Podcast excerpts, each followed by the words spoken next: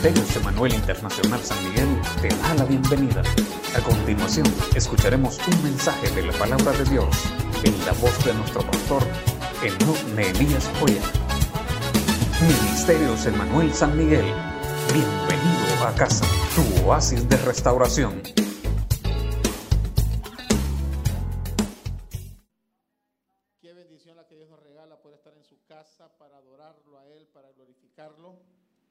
Los que están a través de las redes sociales, gracias por compartir la transmisión. Si todavía no la ha compartido, les voy a invitar que la comparta.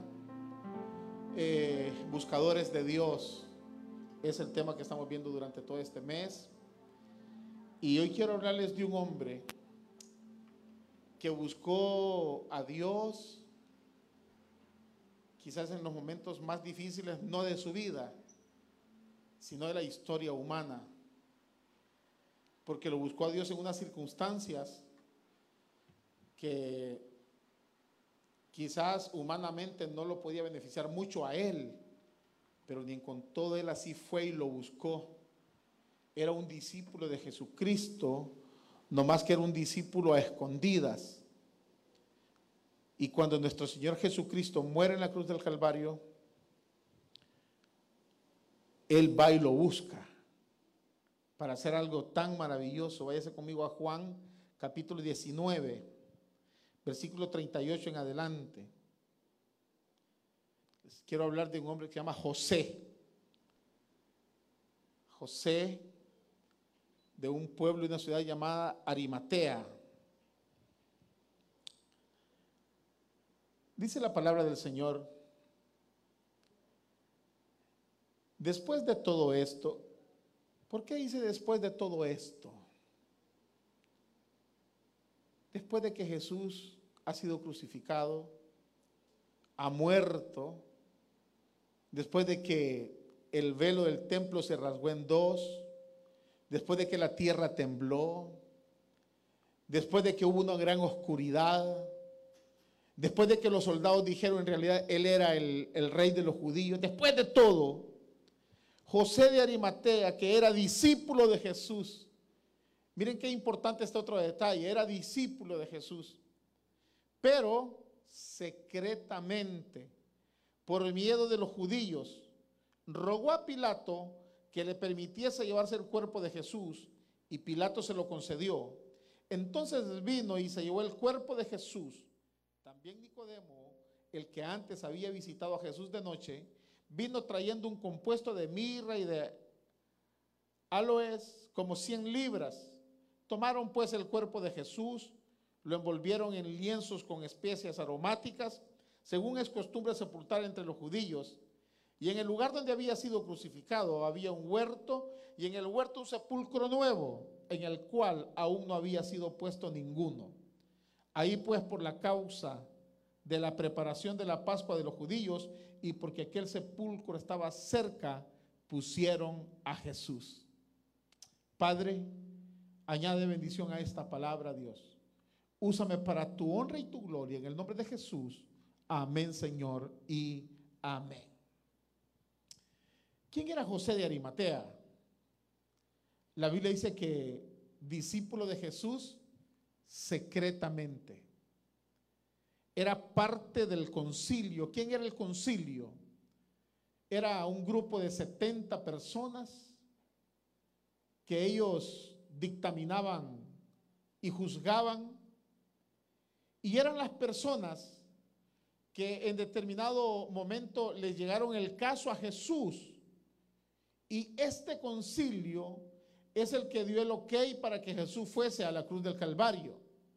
La pregunta es, y estando José de Arimatea ahí, ¿será que votó en favor de eso? Pues la Biblia dice que no, hermanos. La Biblia dice que no. Todos votaron para que Jesús fuera a la cruz del Calvario, pero José no. Miren qué importante cuando alguien conoce a Cristo. Ahora, quiero hablarle así rápidamente de las cualidades que este hombre tenía.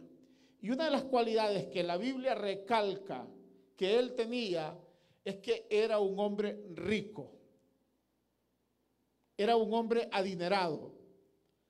Cualquiera puede pensar e incluso se ha confundido en la palabra de Dios cuando Jesús va caminando con, con, el joven rico y le dice que los ricos no pueden entrar al reino de los cielos, eh, porque él tiene puesto el corazón en las riquezas, que más fácil que un, que un camello pase por el ojo de una aguja, que un rico entre al reino de los cielos. Si han tomado ese versículo y han pensado que los ricos no pueden entrar al reino de los cielos. Pero aquí nosotros vemos a un hombre que la Biblia lo describe como una persona que tenía dinero y que era discípulo de Jesús. ¿Por qué podemos ser discípulos de alguien que tiene dinero? ¿Por qué puede ser discípulo de Jesús? Siempre y cuando su corazón no esté puesto en las riquezas, sino que el dinero esté destinado para engrandecer su reino sobre la faz de la tierra. Este hombre nos demostró ahí, en ese momento, que aunque él tenía dinero, pero él sabía que Jesús era alguien muy importante en esta tierra y él tomó la decisión de ir, de pedir permiso para bajar el cuerpo de Jesús y enterrarlo los recursos los puso a la disposición del reino de Dios. ¿Qué aprendemos entonces? Que alguien, un, un buscador de Dios, los recursos los va a poner a la disposición del reino de Dios.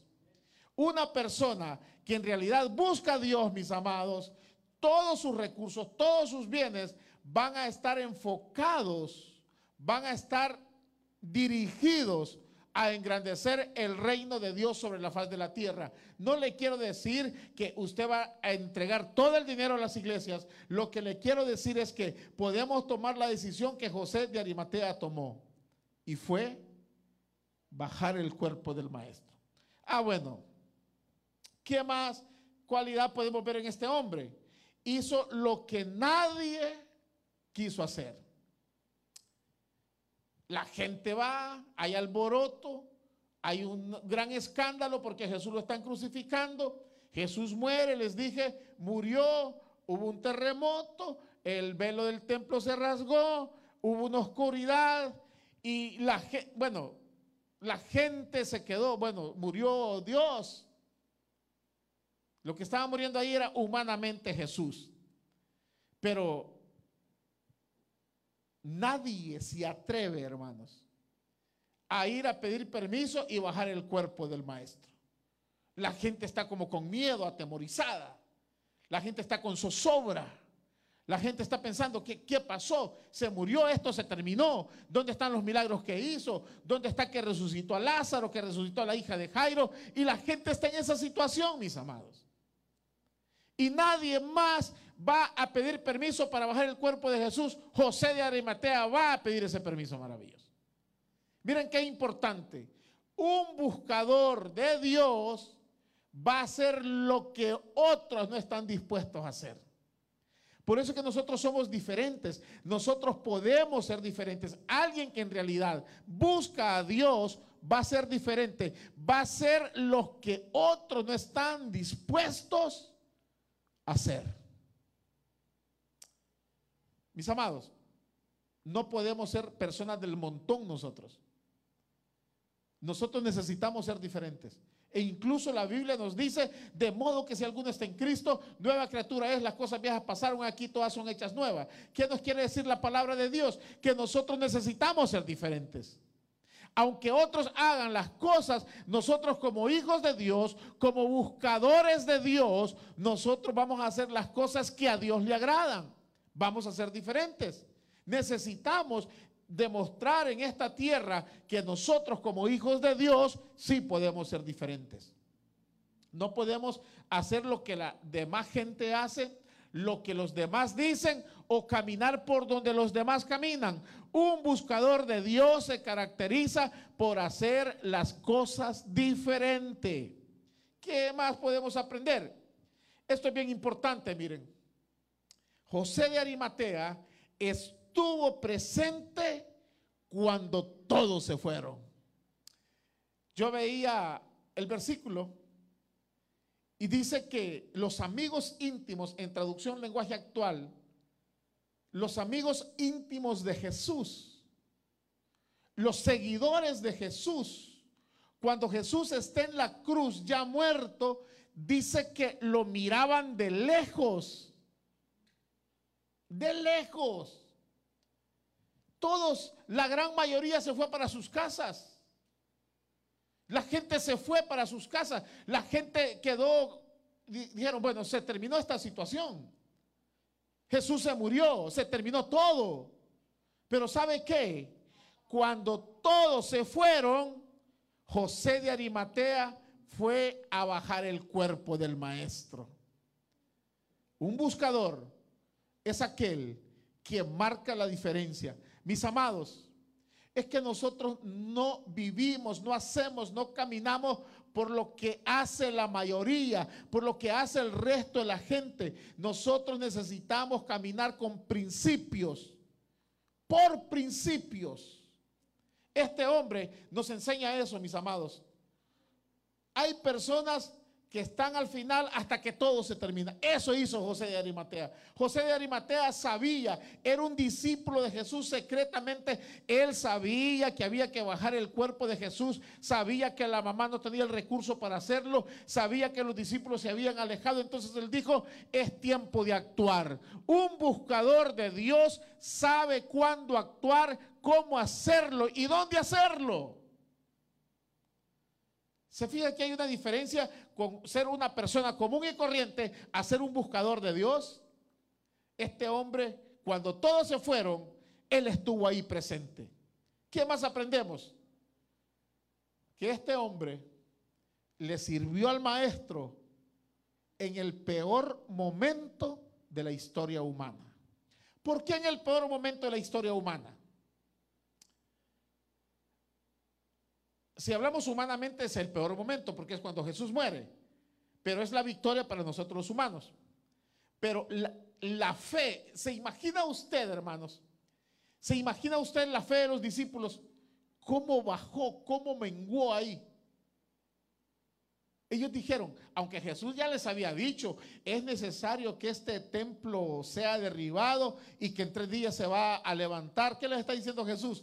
Es necesario que yo muera, pero voy a resucitar al tercer día. Pero los discípulos no creían.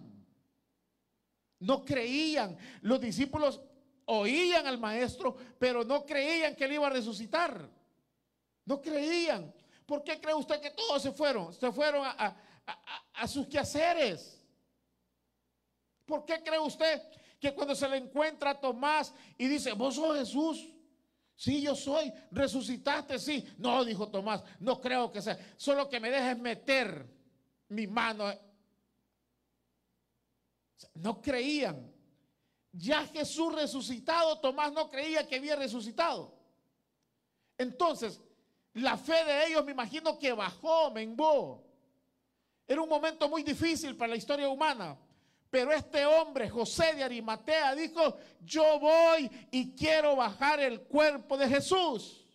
Denme permiso para sepultarlo. Cuando nadie lo quiso hacer, cuando hay temor, cuando hay miedo, cuando hay zozobra, cuando hay oscuridad, cuando la tierra había temblado, José de Arimatea sale, hermanos, del escondite.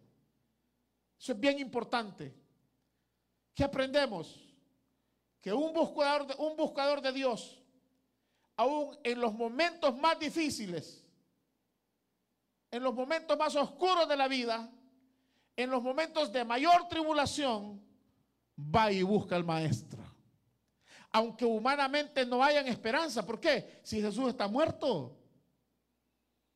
Humanamente no había esperanza, pero ese hombre llegó y lo bajó y lo sepultó. Miren qué importante es esto. Lo hacen en un momento histórico de la fe. ¿Por qué? Nosotros hoy creemos en Jesús porque hemos visto la historia, nos presentaron películas de la vida de Jesús. ¿Quiénes no hemos visto películas de la vida de Jesús? Entonces hoy nosotros creemos porque estamos leyendo la Biblia. Pero ellos, la raza humana, fue un momento difícil. La gente pensó que todo se había terminado. Pero José de Arimatea dijo, aquí no ha terminado todo. Yo voy y lo bajo. ¿Qué más aprendemos? Comprendió algo. Que miren qué importante es esto. va, pide el permiso para bajar al maestro y hacen lo que hacían los judíos. Van y lo sepultan. Y lo sepultó, dice la palabra de Dios, en una sepultura, en una cueva nueva, donde nadie había sido colocado antes. Un buscador de Dios sabe darle lo mejor a Dios. Nosotros necesitamos aprender este principio, hermanos. Lo mejor de nuestro tiempo para Dios. Lo mejor de nuestra vida para Dios. Lo mejor de nuestras finanzas para Dios. Lo mejor de nuestra casa para Dios. Pero no es cierto que muchas veces nosotros hacemos las cosas al revés. Muchas veces nosotros le queremos dar a Dios lo peor. Le damos en la ofrenda, yo les decía un domingo, damos en la ofrenda el billete más viejo, el que nos rechazaron en la tienda. El que pensamos que no sirve, ese damos en la ofrenda. Este hombre nos enseña un principio. Él dijo, si es para Dios, lo mejor. ¿Cuántos creen que necesitamos cambiar en este aspecto nosotros, hermanos?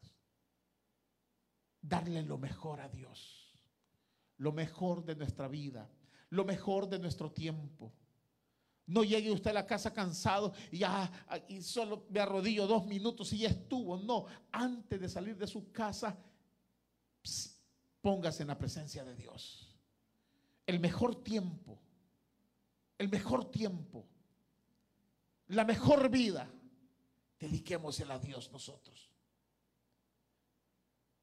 Dice la palabra, porque primeramente os he enseñado lo que asimismo recibí, que Cristo murió por nuestros pecados conforme a las escrituras y que fue sepultado y que resucitó al tercer día conforme a las escrituras, conforme a las escrituras. Lo recibió, por eso se lo dio. Nosotros tenemos que entender, hermanos, que lo que, lo que nosotros tenemos o lo que podemos llegar a tener todo viene de parte de Dios. Y nosotros podemos tener la osadía, la capacidad de decirle a Dios, Dios, si tú me lo diste, yo te lo regreso. Cuesta, sinceramente cuesta, pero este hombre había aprendido ese principio. Y esto es bien importante, hermanos. Pasó del miedo a la osadía. ¿Por qué del miedo? Les explico aquí.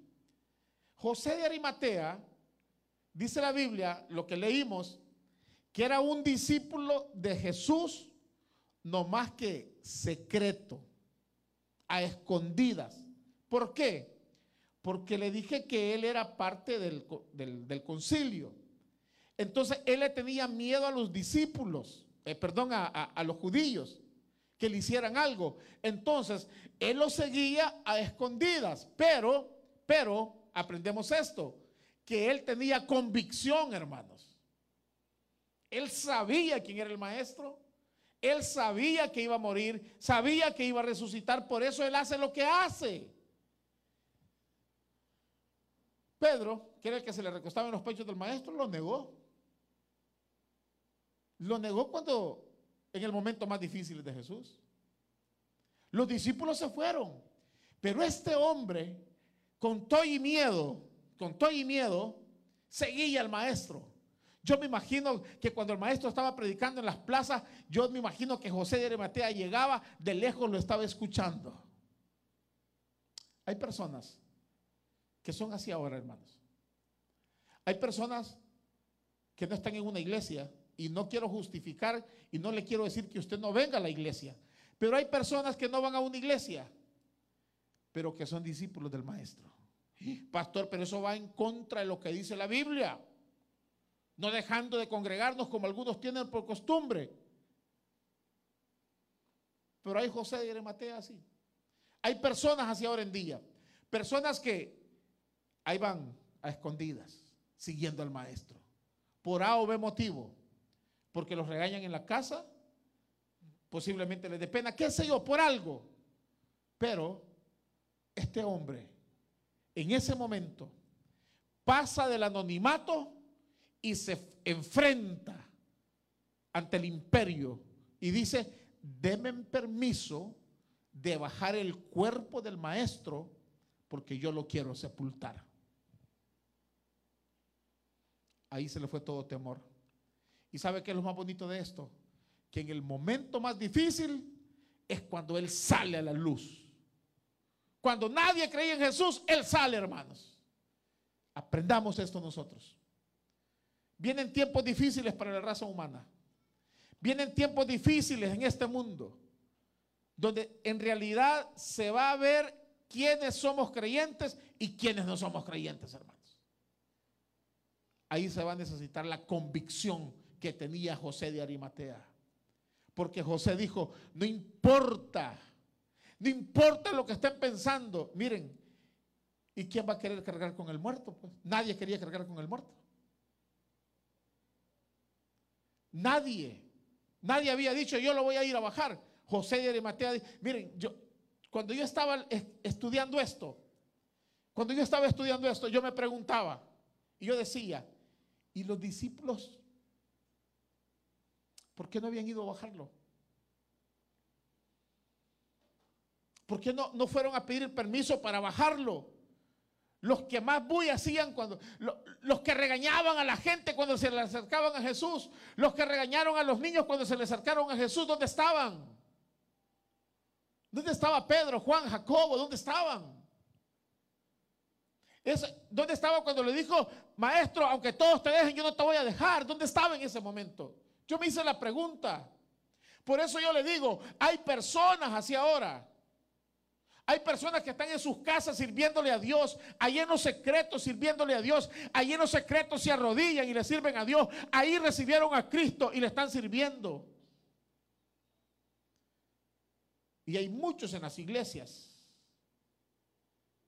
que son un escándalo, ¿verdad? Y que critican y que aquí, que no sé qué, que no sé cuánto. Miren, nosotros como iglesia hemos sido bendecidos por personas así. Yo, yo siempre dije, son José y Arimatea. No hacen tanto ruido en las iglesias. No hacen tanto escándalo en las iglesias. Pero cuando se necesita, cuando hay que actuar, son los que están ahí actuando, son los que están ahí aportando, son los que están ahí diciendo, aquí hay dinero para este proyecto.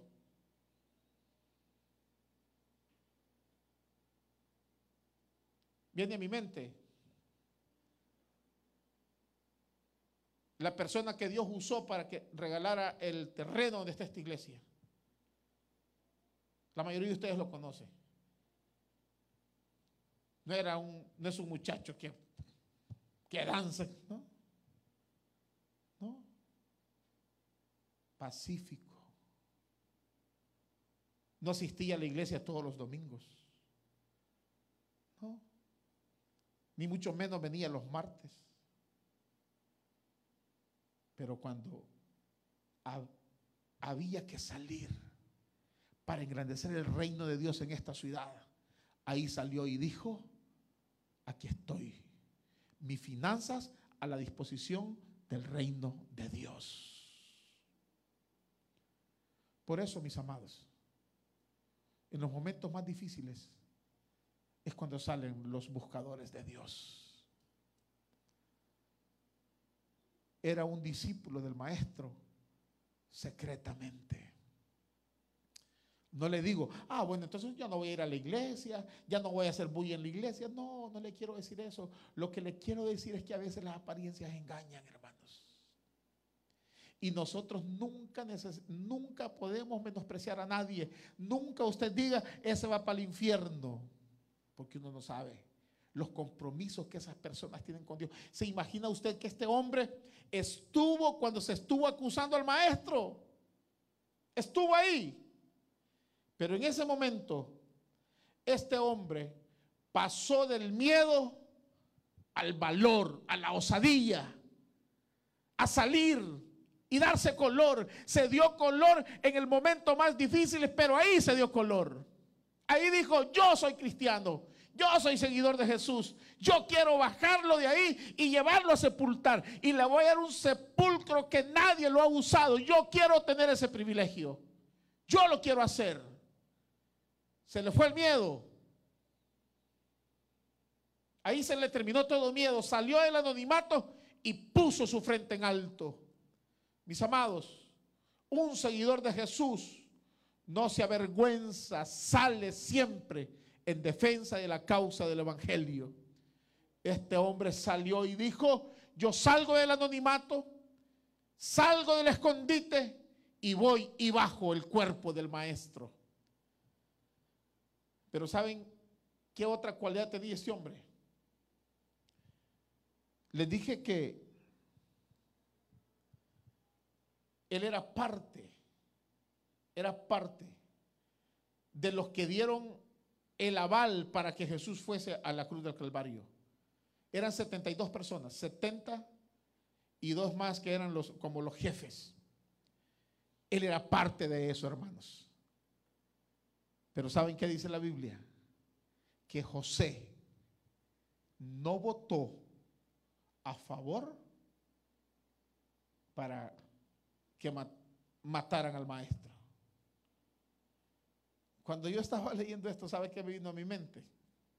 Dije yo, lo podemos comparar como comúnmente se llama aquí en El Salvador, los de la esquina, ¿va?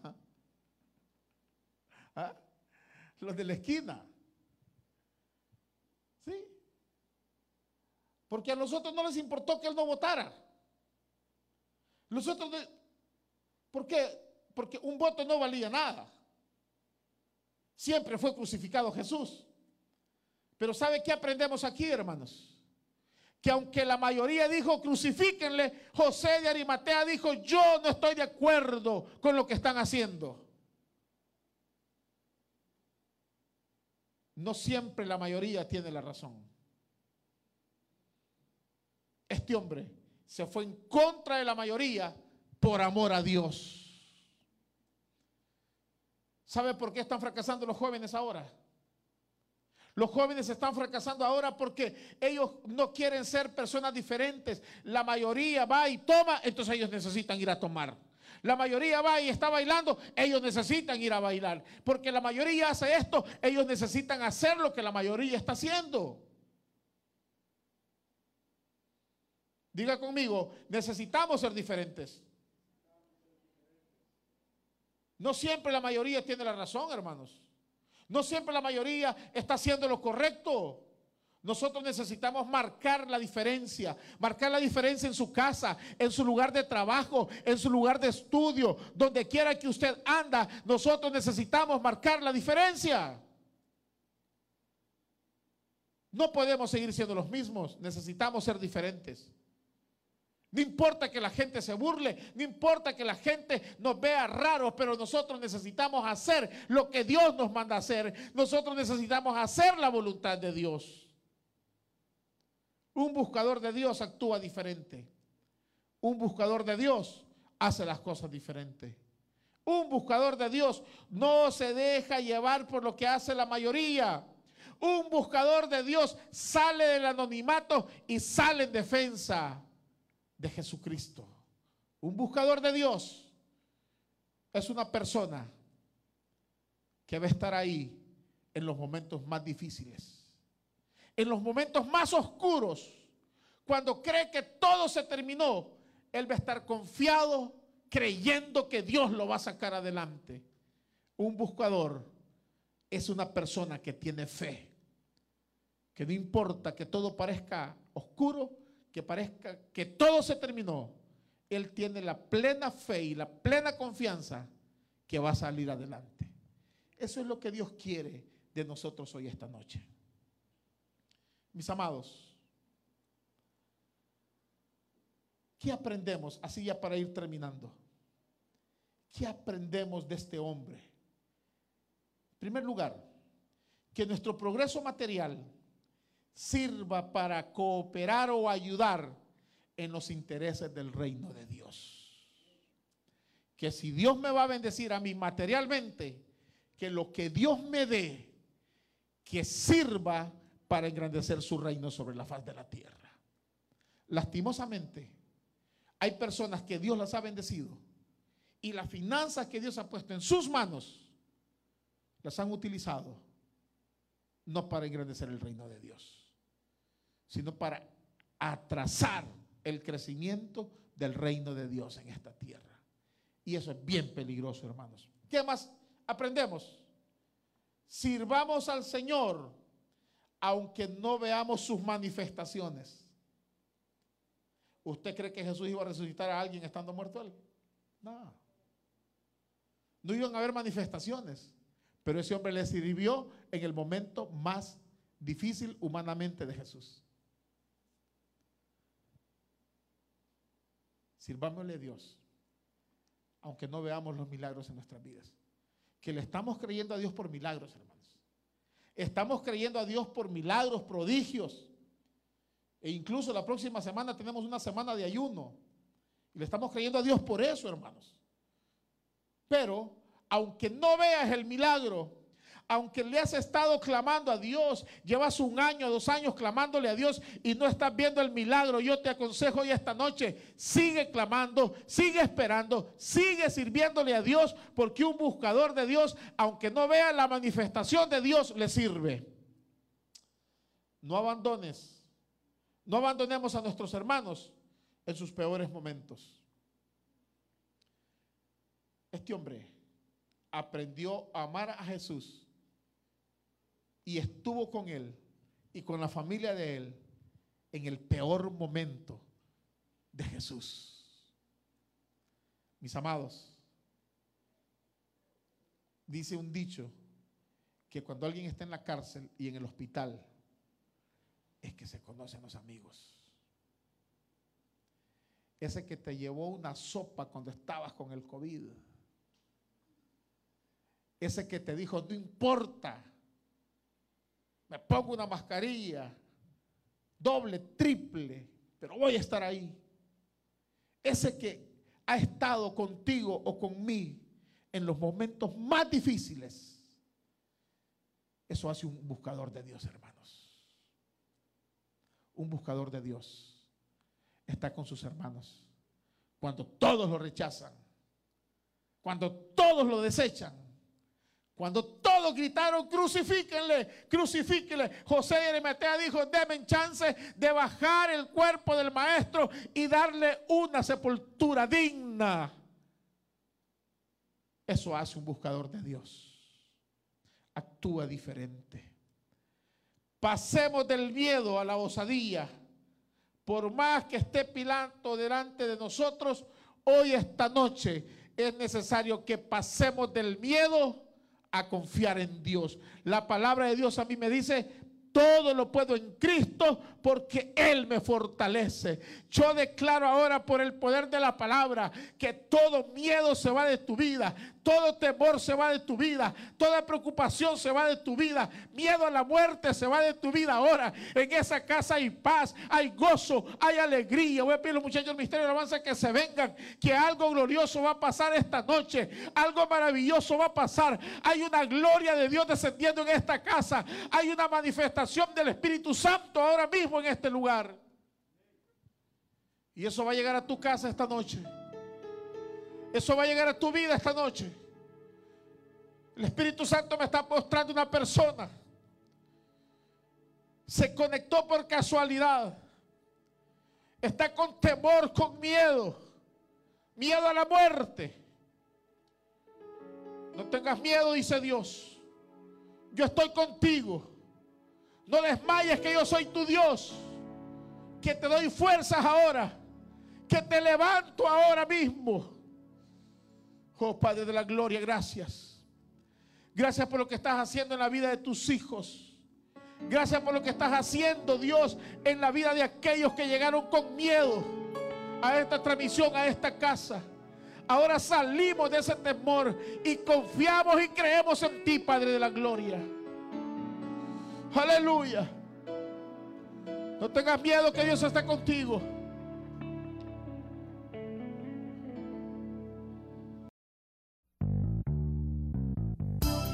Si este mensaje ha sido de bendición para ti y sientes la necesidad de entregarle tu vida a Jesucristo, repite la siguiente oración.